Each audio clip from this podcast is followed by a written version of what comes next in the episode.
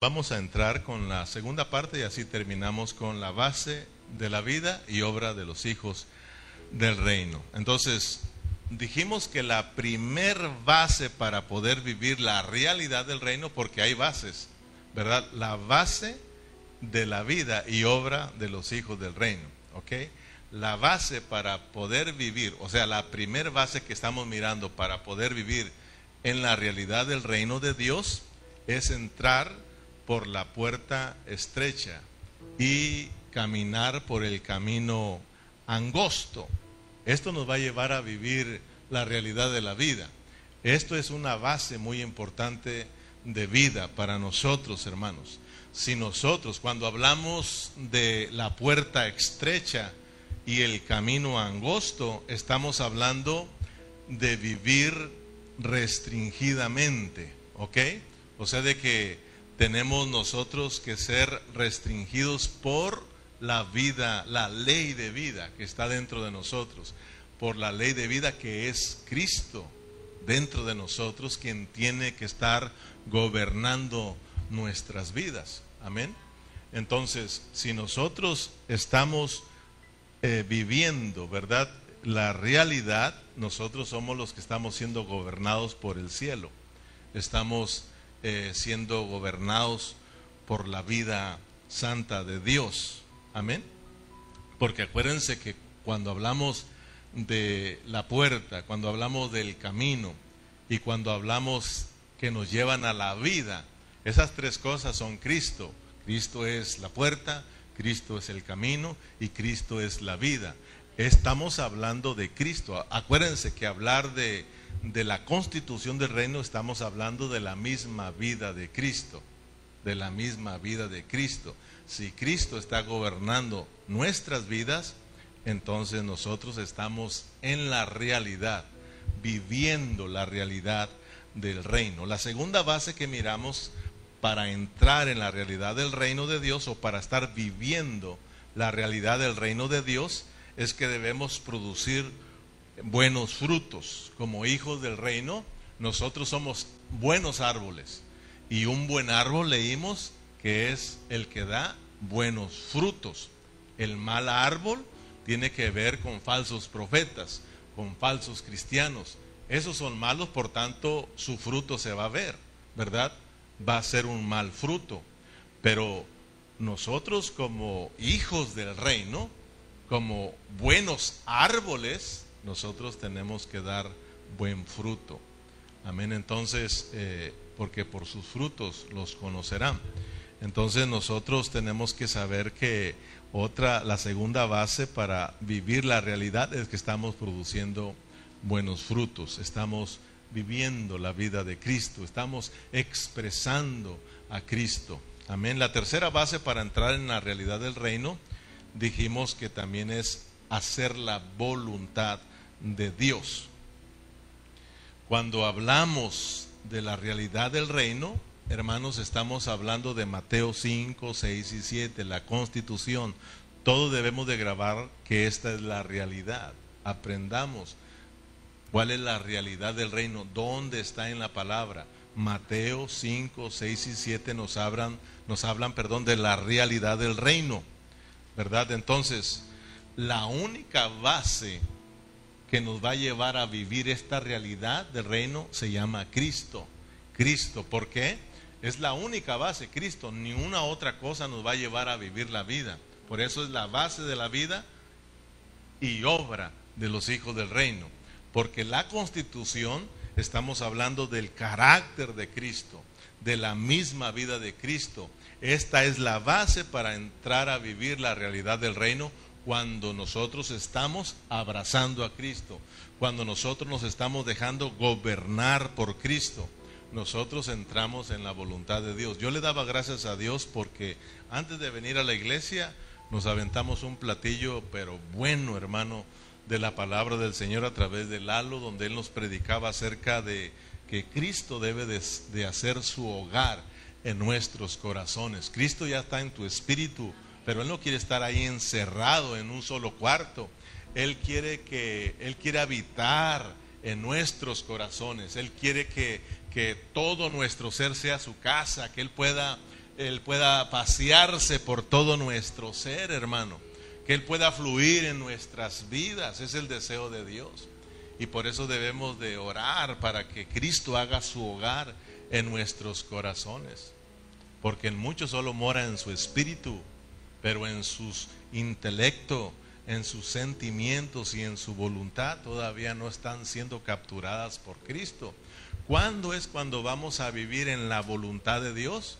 Cuando nos dejemos capturar por Cristo, cuando Cristo se extienda y haga su hogar en nuestros corazones. Amén.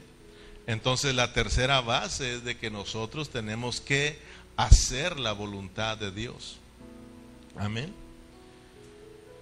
Miremos cuál fue el vivir de Cristo aquí en la tierra, para que miren que esto tiene que ver con Cristo.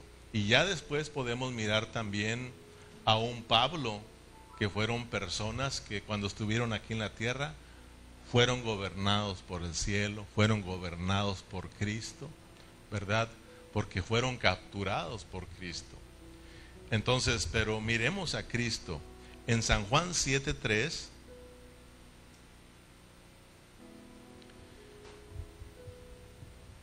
Cristo aprendió a caminar, hermanos, una forma restringida, una forma gobernada por el cielo.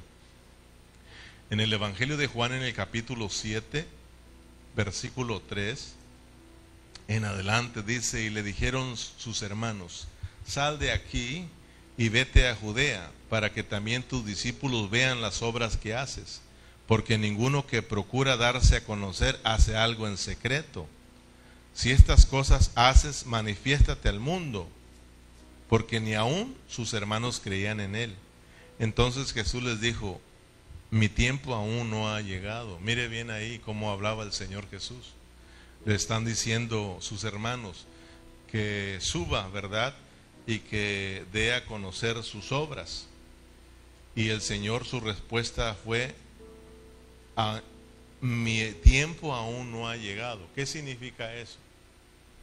Pero Él les dice, más vuestro tiempo siempre está presto. O sea, dice el Señor, en otras palabras está diciendo el Señor, yo no actúo cuando yo quiera o cuando ustedes quieran. Ustedes hacen las cosas cuando ustedes quieran, ¿verdad? Porque su tiempo siempre está presto. Pero yo no. Todavía no es mi tiempo. Yo soy dirigido por mi Padre. Yo soy gobernado por el cielo.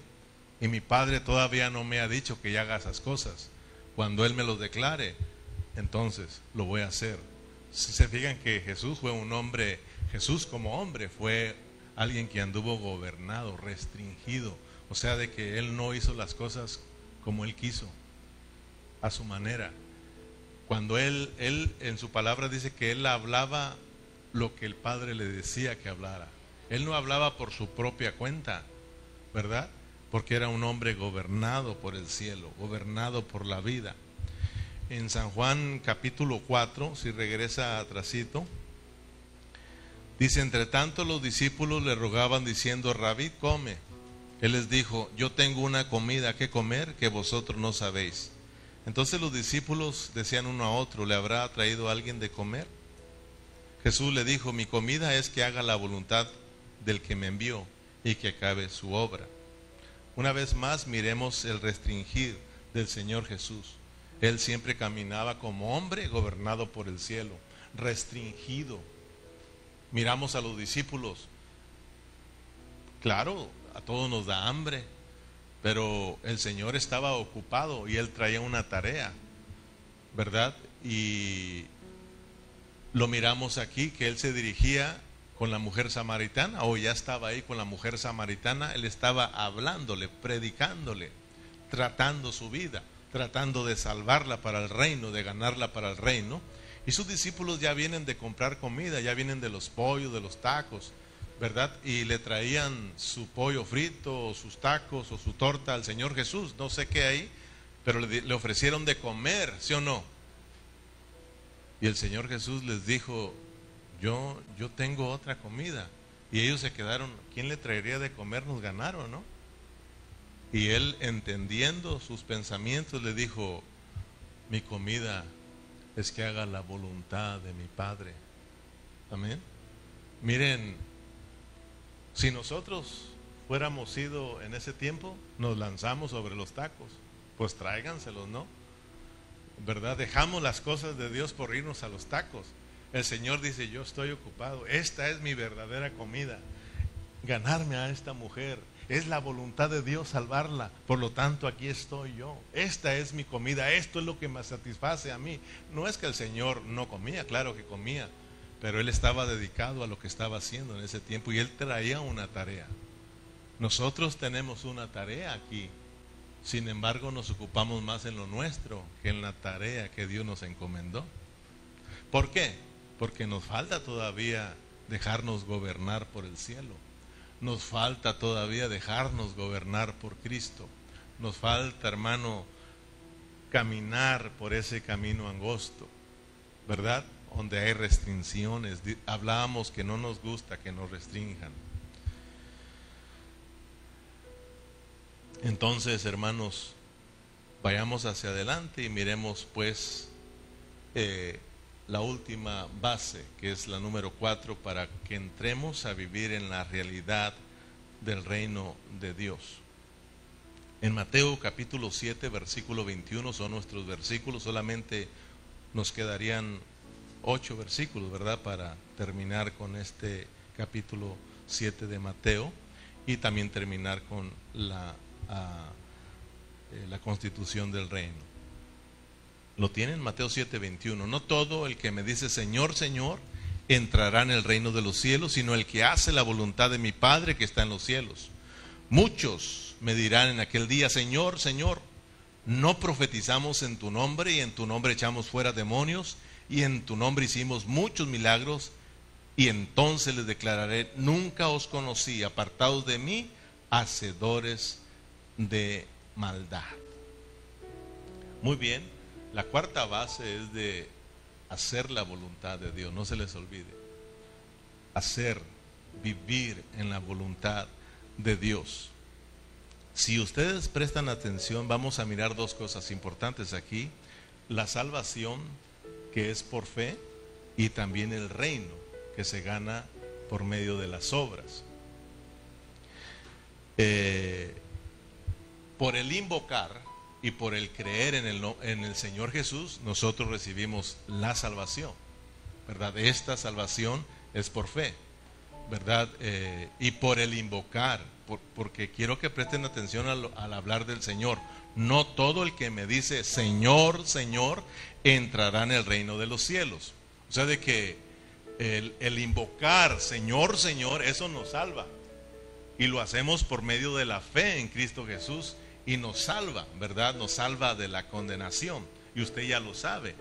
Pero cuando hablamos de entrar en el reino, este entrar en el reino está hablando de entrar en la manifestación del reino de mil años. ¿Ok? Entonces el Señor dice, no todo el que me dice Señor, Señor, no todo el que me invocó y creyó en mí por fe, ¿verdad? Entrará en el reino, en la manifestación del reino sino el que haga la voluntad de mi Padre, ese entrará en la manifestación del reino. Entonces es muy importante que nosotros captemos una cosa es nuestra salvación y otra cosa es el reino, ¿verdad? La salvación que es por fe y por el invocar. Por ejemplo, si usted va a Efesios 2.8, si no lo escucha, dice, porque por gracia soy salvo por medio de la fe y esto no es de vosotros, pues es don de Dios. Este es por fe, la salvación por fe. Y en Romanos 10:13 dice, porque todo aquel que invocare, Señor Jesús, ¿verdad? Ese será salvo. Si se fijan que invocamos por medio de la fe y nos viene la salvación. Pero cuando hablamos de entrar en la manifestación del reino, cuando hablamos de reinar con Cristo, eso se obtiene por obrar, por las buenas obras, por por obras, pues. Claro que lo hacemos por la misma fe, porque la fe es por y para. Por la fe somos salvos, pero también por, para que nosotros avancemos en nuestra salvación a tal grado que ganemos, que, obtengamos el reino. Que, que por la misma fe nosotros vamos a obrar en la voluntad del Señor. Entonces, el reino hablando así claramente, no es por fe, sino es por obras. ¿Me explico, hermano? Porque aquí es donde muchos hermanos no entienden. Usted ya es de fe, usted ya y es salvo, pero ahora nos queda un reino. Por eso Santiago hablaba de que tu fe tenía que, que obrar, ¿verdad? Entonces, claro, por la misma fe hay que obrar, pero entonces obramos para obtener el reino. Si no obramos, no hay reino. Ya eres salvo, pero si no obras, si no haces la voluntad de Dios, porque el hacer la voluntad de Dios nos va a llevar a obrar, entonces no hay reino. Y todos sabemos que cuando hablamos que no hay reino, hay otra cosa que se llama castigo, que se llama lloro y crujir de dientes, tinieblas de afuera. Amén. Dice en Efesios 2.10 ahí mismo, leímos Efesios 2.8, donde nos dice que somos salvos por la, por la fe. Pero ahí mismo en el versículo 10 dice, porque somos hechura suya, creados en Cristo para buenas obras, las cuales Dios preparó de antemano para que anduviésemos en ellas. O sea que el mismo Pablo a los Efesios les aclara que su salvación es por fe. Y Pablo dice, claro, por ahora que ya son salvos por fe, ¿verdad? Ahora somos, estamos en Cristo. Dice que somos ahora hechura suya, creados en Cristo para buenas obras. En otras palabras está diciendo ahora tienen que entender que ya están en Cristo y fueron creados para buenas obras. O sea que tienen que obrar. No somos no somos salvos por obras, sino que somos salvos por fe, pero ahora que somos salvos, obramos. Amén. Obramos, pero que se nos vaya quedando que este obrar no es nuestro. Este obrar es Cristo en nosotros. Las buenas obras no es que tú ayudes al necesitado, que tú ayudes al pobre, que tú hagas esto y lo otro. No, que lo haga Cristo en ti. Esa es una buena obra. El obrar de Cristo en nosotros. Porque si fuera de, esta manera, la gente que no es cristiana tuviera mejores obras que nosotros. Porque hay gente que se dedica a ayudar y da más que nosotros. Por ejemplo, en, mi trabajo yo conozco a unos trabajadores, unos eh, compañeros de trabajo que ellos cada año llevan una troca a, a México y la llevan cargada de cosas para la gente pobre. Esa es costumbre de esa familia, ayudar a su pueblo. Dice Calle, cada año nosotros llegamos, llevamos una troca, una, la cargada de cosas para ayudar a la gente pobre y la troca también se regala. Eso es de cada año. Nos pusimos en la familia mientras que vivamos y Dios nos mantenga trabajando. Vamos a, vamos a ayudar a nuestro pueblo. Imagínense. Pero ese es sobrar de ellos. Y qué bueno, ayudan a la gente, ¿verdad? Pero estamos hablando de las buenas obras. ¿Cuáles son las buenas obras? las obras que hace Cristo a través de nosotros, hermano. Amén.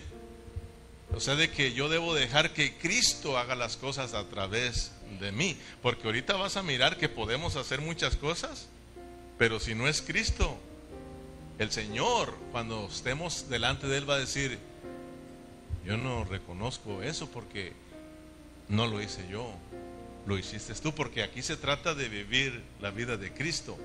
¿verdad? De que sea Cristo en nosotros. Es el reino de Dios, donde la vida de Dios tiene que gobernarnos, donde la vida de Dios se tiene que mover, no la nuestra. Dios no quiere nada con nosotros. Por eso Él nos, nos, nos crucificó con Él allá en la cruz del Calvario para acabar con nosotros. Y vivamos, resucitemos con Él para ser nuevas criaturas, creados en Cristo para buenas obras. Amén. Entonces, Dice, no todo el que me dice Señor, Señor entrará en el reino de los cielos, sino el que hace la voluntad de mi Padre que está en los cielos. ¿Cuál es la voluntad de, de Dios en el Evangelio de Mateo? ¿Cuál es la voluntad? Porque tenemos que hacer la voluntad de Dios. Pero ¿cuál es la voluntad de Dios aquí en el Evangelio de Mateo? La voluntad de Dios en Mateo es que venga el reino. Por eso nos encargaron en el capítulo 6 de que cuando oremos, todos tenemos que orar para que venga el reino y cuando viene el reino, entonces se lleva a cabo la voluntad de Dios aquí en la tierra. Por eso es importante que reine Cristo en nosotros, que venga el reino. Tenemos que orar, Señor, reina, reina, reina, reina en mi vida, porque de esa manera vamos a entrar a hacer la voluntad de Dios. Si nosotros no oramos que el Señor reine en nuestras vidas, ¿cómo vamos a entrar a hacer la voluntad de Dios? Vamos a estar haciendo nuestra propia voluntad. Amén. Entonces, decíamos que cualquier obra, por más bonita e importante que hagamos, si no es Cristo haciéndolo en nosotros, no será aceptada por parte de Él, por parte de Dios. Y como resultado, quedaremos fuera del reino. En el versículo 23 dice, entonces les declararé, nunca os conocí, apartados de mí, hacedores de maldad. Muchos, muchos maestros cuando eh, estudian estos versículos o enseñan aquí, ellos dicen que estos que están aquí no son cristianos, por eso fueron rechazados, ¿verdad? Porque dice, y entonces les declararé, nunca os conocí. Y se agarran de eso para decir que el Señor no los conocía a ellos y no son cristianos. No, no, no, no. Eso no es la pureza de la palabra. Estos son cristianos, ¿ok? Estos son cristianos. Nunca os conocí significa que no reconozco lo que han hecho. O sea que como a Caín, ¿verdad? No reconoció su ofrenda. En cambio la de Abel sí, porque iban de acuerdo a la voluntad de Dios. Era Cristo a través de Abel, porque Abel presentó becerritos que son figura de Cristo. Amén. Entonces, eh, sí son cristianos, ¿verdad? Solo que son cristianos que no están siendo restringidos por la vida, no están siendo gobernados por el cielo, por lo tanto están obrando ellos, están haciendo las cosas ellos.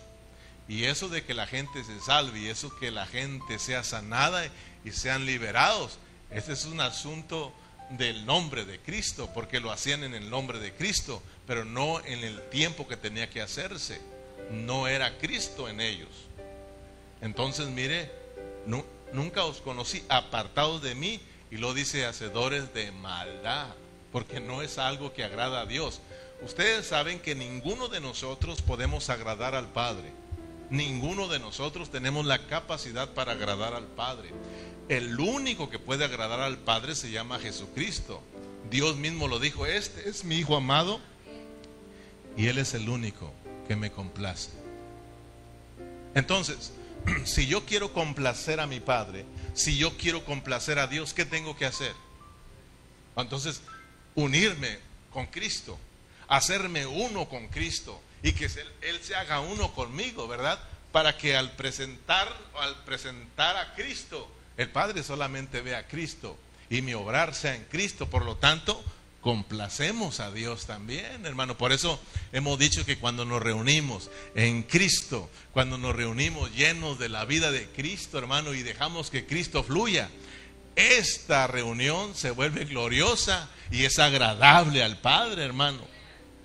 Pero cuando venimos cada quien en su mundo, pues ¿qué vamos a agradar a Dios, hermano? Porque es solo Cristo. Amén. Decíamos primera base, dijimos, porque parece que me equivoqué, ¿verdad? Con la cuarta base dijimos que es la voluntad. No, ¿ah? La primera base dijimos que es entrar por la puerta y por el camino angosto. La segunda base es que nosotros tenemos que dar buen fruto y la tercera es hacer la voluntad y la cuarta estamos hablando de nosotros ser edificados, porque al último nos hablan de un edificio que tiene que estar bien edificado, bien fundamentado, que es eh, la palabra de Dios. Amén. La cuarta base es de estar bien edificados en la palabra de Dios porque esa es una base para que nosotros entremos a vivir la realidad del reino. Amén. Esas son bases muy importantes que nos llevan a la vida. Por eso se le llama esta última sesión la base de la vida. porque es una base que nos mete a la vida, a la realidad del reino y también nos mete a la obra de Dios, a el obrar de Cristo, a el obrar de los hijos del reino. Amén. En el versículo 24 de Mateo 7 dice, cualquiera pues que me oye estas palabras y las hace, le compararé a un hombre prudente que edificó su casa sobre la roca. Descendió lluvia y vinieron ríos y soplaron vientos y golpearon contra aquella casa y no cayó porque estaban fundada sobre la roca. Pero cualquiera que me oye estas palabras y no las hace, le compararé a un hombre insensato que edificó su casa sobre la arena. Y descendió lluvia y vinieron ríos y soplaron vientos y dieron con ímpetu contra aquella casa y cayó fue grande y fue grande su ruina. La roca, aquí donde es edificada la casa, esta roca no es Cristo en sí, ¿ok? Sino que es Cristo como la palabra. Es la pureza de la palabra, porque esta es la base que nos mete a la realidad de la vida del reino y a la realidad del obrar de Cristo en cada uno de nosotros. Entonces, esta roca es la palabra del Señor. Si nosotros somos obedientes a la palabra del Señor, entonces nosotros vamos a tener un buen fundamento, vamos a ser edificados y nosotros vamos a llegar a ser la voluntad de nuestro Padre, la voluntad de Dios. Amén. Mire, es importante esto que vamos a hablar aquí, hermano, porque a veces leemos estas cosas y como que si por un oído nos entra y por el otro nos sale, y cuando menos acordamos, estamos pasando lo que dice aquí esta palabra. Muchos de nuestros hermanos, por no hacer caso a esta palabra, la palabra de Dios, por no ser obedientes a la palabra del Señor, Muchos de tus hermanos ahora están sufriendo el desánimo. Están sufriendo el desánimo, el alejamiento de la vida de la iglesia, el alejamiento de la, de la realidad. Y si no se vuelven al Señor grande, será su ruina, hermano. Porque no hay nada, no hay nada más triste ver a un cristiano alejado de Dios y que también su familia se desbarate por su descuido, hermano. Eso es triste. Entonces, eh, cuando habla aquí, cualquiera pues que me oye estas palabras, ¿a qué palabras se refiere el Señor? Cualquiera pues, está terminando ya el sermón, porque esto fue un sermón, le llaman el sermón del monte. 5, 6 y 7, el sermón del monte, muchos lo llaman, ¿verdad? Entonces, cualquiera pues que me oye estas palabras, ¿a cuáles palabras se está refiriendo a todo el mensaje, a todo el sermón, a todo lo que ha venido hablando, capítulo 5, capítulo 6 y capítulo 7. El Señor está diciendo, cualquiera pues que oye estas palabras, o sea, que prestó atención a estas palabras, y, porque hay dos cosas importantes, el escuchar y el, el hacer, el obedecer, ¿verdad? Porque cuando Dios nos está hablando, Él solamente pide dos cosas. Uno, que le prestemos atención. Dos, que le obedezcamos. Amén. Entonces, si nosotros, dice cualquiera pues que escucha estas palabras y las hace, las obedece, es comparado con un hombre prudente que edificó su casa sobre la la, la, roca, ¿verdad? Dice, por lo cual vinieron, ¿qué hermanos? Vientos, vinieron ríos y soplaron vientos y dieron duro, dice, no nada más así suave, duro sobre esta casa, pero se mantuvo firme porque estaba fundada sobre la palabra. Fueron buenos oyentes y obedientes, por lo tanto se mantuvieron firmes. Entonces es importante esto, hermano. Yo estaba recordando eh, a Saúl, ¿verdad? A Saúl, ¿se acuerdan en Samuel? el Señor le habló a Saúl y le dijo que fuera a tal ciudad y acabara con todos ahí porque se habían opuesto a Israel mientras que estaban en el camino, en el desierto. Dijo, ve y acábalos y no dejes nada. ¿Y qué hizo Saúl? Pues no acabó a todo, dejó lo mejor. Y ustedes saben que eso le causó qué? La pérdida del reinado. Le quitaron el reino. Por no poner atención y no ser obedientes a la palabra del Señor. En el, en el 15:22 ah, dice, y Samuel le dijo, se complace Jehová tanto en los holocaustos y víctimas como en que se obedezca la palabra de Jehová. Ciertamente el obedecer es mejor que los sacrificios y el prestar atención que la grosura de los carneros. O sea que él, le trae, él aguardó lo mejor para ofrecérselo al Señor. Le dijo, no, el Señor no quería eso, quería que tú le prestaras atención y que le obedecieras. Te dijo, mátalos y tenías que acabar con todo. Así de sencillo. Entonces, eh, eso le causó la pérdida, hermanos. Entonces nosotros tenemos que entender lo importante. Dios nos ha venido hablando bastante, hermano. Y mire lo que pasa cuando nosotros no hacemos caso a la palabra del Señor. Viene una ruina tremenda en los cristianos, hermano. Y eso es lamentable solo por no hacerle caso a Dios. Si nosotros seguimos escuchando este hablar de Dios sin, sin hacer caso, hermano, que Dios tenga misericordia de nosotros. Miremos tres cosas que, eh, que, pondrán a prueba nuestra obediencia a Dios. Dios nos habla, nos habla, porque Él es un Dios que siempre está hablando, siempre está hablando, nunca eh, ha parado de hablar hasta el día de hoy. Y creo que hoy, en estos últimos tiempos, ha venido hablando más claro que en ningún otro tiempo, porque ahora está su revelación a siete grados, ¿verdad?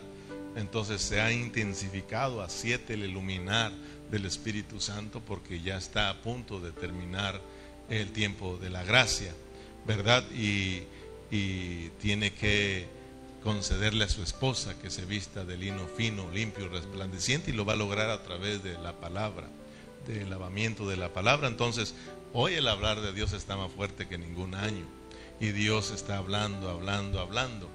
Entonces, miremos tres cosas que, podrán, que podrán, pondrán a prueba nuestra obediencia a Dios. O sea que Dios nos va a hablar y luego allá afuera te lo van a, te lo van a probar. Dios te habla hoy y luego allá, no se tarda mucho a veces, saliendo, te ponen a prueba.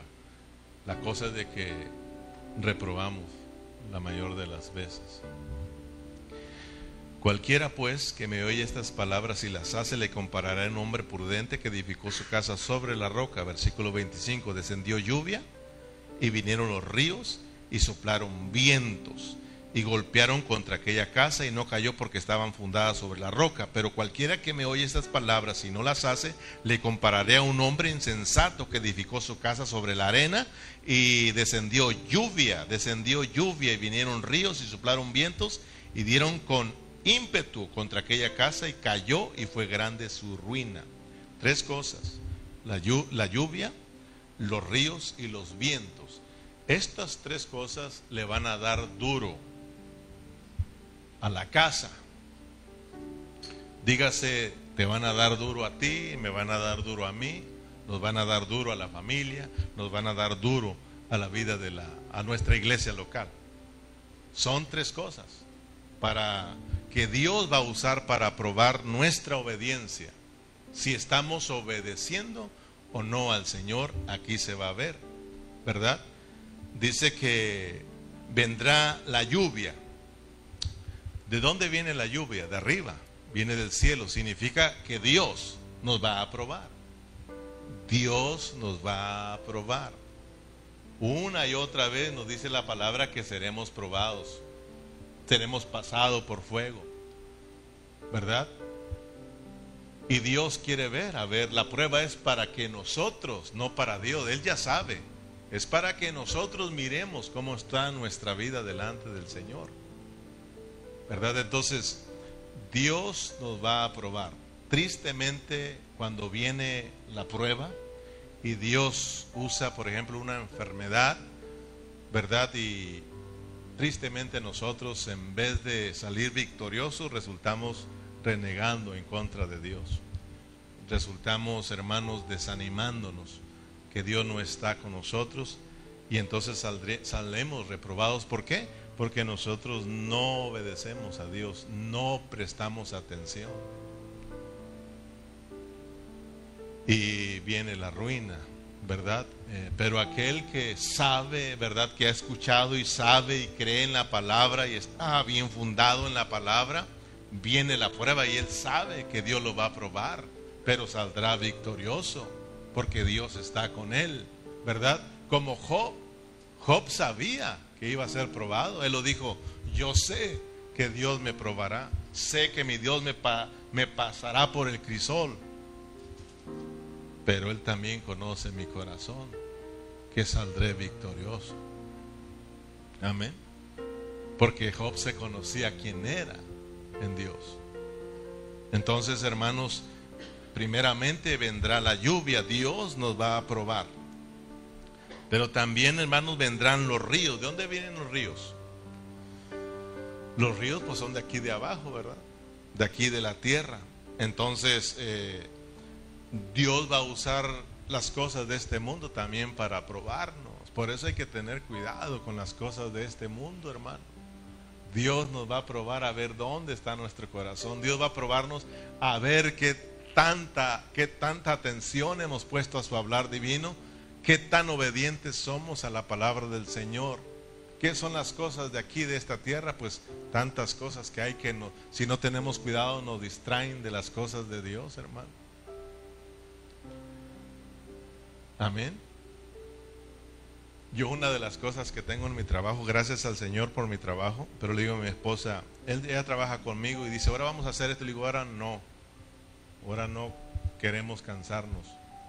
Eso dejémoslo para mañana. Ahora es día de la reunión. Lo que quiero es terminar pronto para irnos y consagrarnos al Señor y estar listos para la noche. ¿Verdad?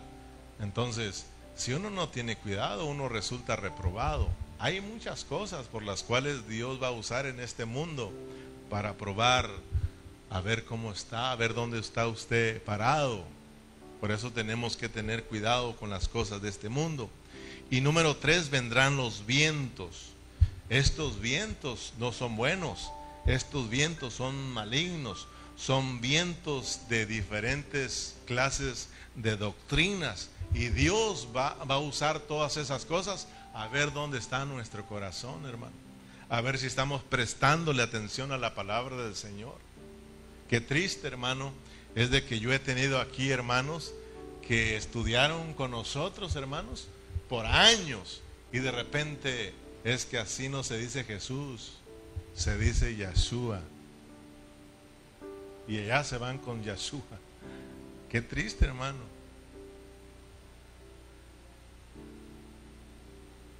Viene un testigo de Jehová y te habla del reino todo torcido y allá vas.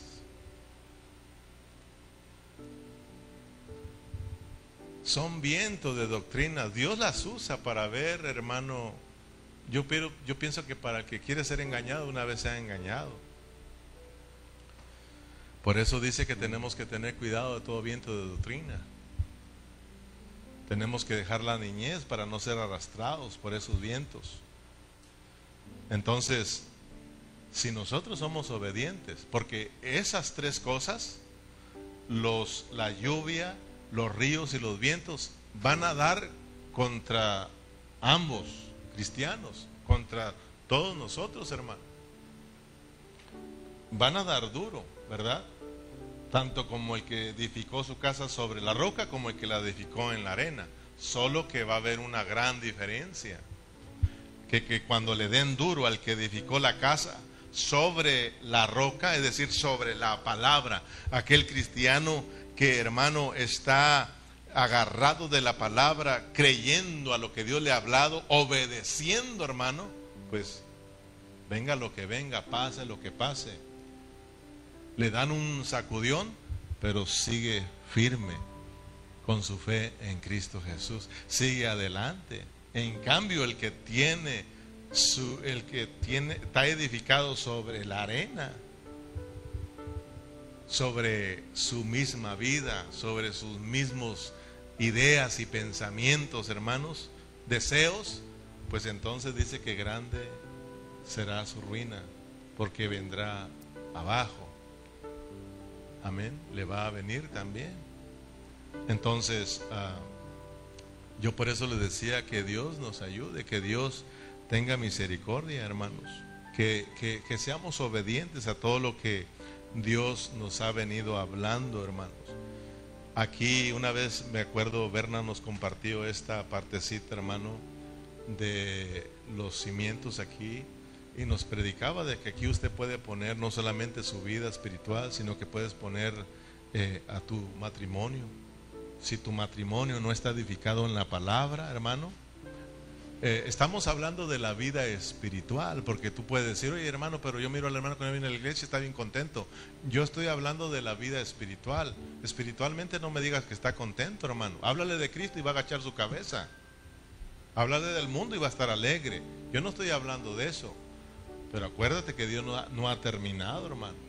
Todavía viene el tribunal de Cristo. Ahí vamos a ser juzgados. Entonces, hermanos, tengamos nosotros mucho cuidado. Eh, ahí nos decía Berna, ahí puedes poner tu, familia, tu, tu, matrimonio, puedes poner tu familia. Si tu familia no está bien fundada sobre la roca, van a venir estos tres, estas tres cosas para probarnos y si no estamos bien parados sobre la palabra, hermano, pues grande será la ruina. Y uno puede mirar cuando el hombre de la casa se distrae o la mujer se distrae, la familia es arrastrada, hermano. Los hijos alejados, alejados de Dios. Y eso es triste, hermano. Eso es triste. Entonces terminamos aquí. Eh, gracias al Señor que Dios nos ha permitido avanzar. Ahora sí ya nos vamos a aventar hasta capítulo 22, porque ya estudiamos capítulo 8, 9, 10, 11, 12, 13, 14. ¿Se acuerdan? Que ya los estudiamos, entonces nos faltaba esta constitución para irnos más hacia adelante, casi a la parte final de Mateo. Nos vamos a regresar el próximo domingo, si Dios nos permite. Póngase de pie y aquí vamos a terminar por el día de hoy. Que Dios tenga misericordia de nosotros, hermanos. Oremos para que Dios nos ayude a que seamos obedientes a todo lo que Él nos ha venido hablando. Padre Celestial, muchas gracias por esta noche, gracias por tu palabra, Señor. De antemano queremos pedirle que nos perdone, Señor. Porque realmente tú nos has venido hablando en este ministerio, pan de vida, tantas cosas maravillosas. Y hoy más que nunca, Señor, tú nos has abierto tu palabra, Señor, y nos has venido hablando en una forma preciosa, Señor. Perdónanos, Padre, porque reconocemos que muy poco de ello estamos viviendo. Estamos obedeciéndote, Señor. Perdónanos, Padre Celestial, porque muchas de las veces, Señor, somos muy prontos para olvidarnos de tu palabra. Pero te damos las gracias, Señor, porque tú eres un Dios que estás ahí hablando y hablando y hablando porque conoces nuestros corazones, conoces nuestra vida, Señor, que somos muy fáciles de olvidarnos de tu palabra. Señor, por eso miramos que a tu pueblo Israel tú les hablabas y les decías, cuando los metiste a Canaán, tú les dijiste cuando ustedes eh, estén disfrutando de las riquezas, cuando hagan sus, eh, sus casas, cuando sean prosperados, guarden de no olvidarse de su Dios. Señor, porque tenemos eso como hombres naturales de fácil olvidarnos de ti, Señor. Cuando está el problema, y estamos, Señor, contigo pegados, pero tan pronto nos sacas de ese problema, se nos olvida, Señor. Padre Celestial, le pedimos que nos perdones. Señor, eh, sabemos que esta pandemia tú la has venido usando para probar los corazones. Y tú no lo hablaste, Señor, que vendría una prueba, Señor. Tú nos hablaste, Señor, que fuimos a nuestros hogares para ser probados y muchos de nuestros hermanos salieron reprobados. Porque los miramos alejados, los miramos con sus corazones fríos. Pero oramos para que tengas misericordia, Señor, y que no te olvides de nosotros, Señor. Oramos para que nos levantes, Señor, y nos vuelvas hacia ti, Señor Jesús. Aún estamos a tiempo, Señor, porque la gracia, Señor, no se ha cerrado. Estamos a tiempo, Señor, de volvernos y clamarte a ti, Señor, y orar a ti para que venga el reino, Señor, y se haga tu voluntad en esta tierra, Señor, como se lleva a cabo allá en el cielo, Señor. Padre Celestial, muchas gracias por mis hermanos, que siempre estemos dispuestos con un corazón abierto para ti, Señor, y orando para que reines y gobiernes nuestras vidas, Señor. Ayúdanos a vivir, Señor, con nuestra cabeza allá arriba en el cielo, Señor. Ayúdanos a ser gobernados por el cielo, Señor. Ayúdanos a ser gobernados por tu misma vida que mora nuestro espíritu, Señor. Ayúdanos a ser guiados por el Espíritu, a vivir por el Espíritu, Señor, porque ahí está la vida, ahí está la realidad, Señor. Muchas gracias por tu palabra, gracias una vez más por hablarnos a nuestras vidas, Señor. Gracias por mis hermanos, gracias por mis hermanos de Facebook y de YouTube, Señor. Bendiga sus vidas también, Señor. Despídanos en paz de este lugar. Lleve con bien a mis hermanos a sus hogares y usted reciba la gloria por siempre en Cristo Jesús. Amén y amén.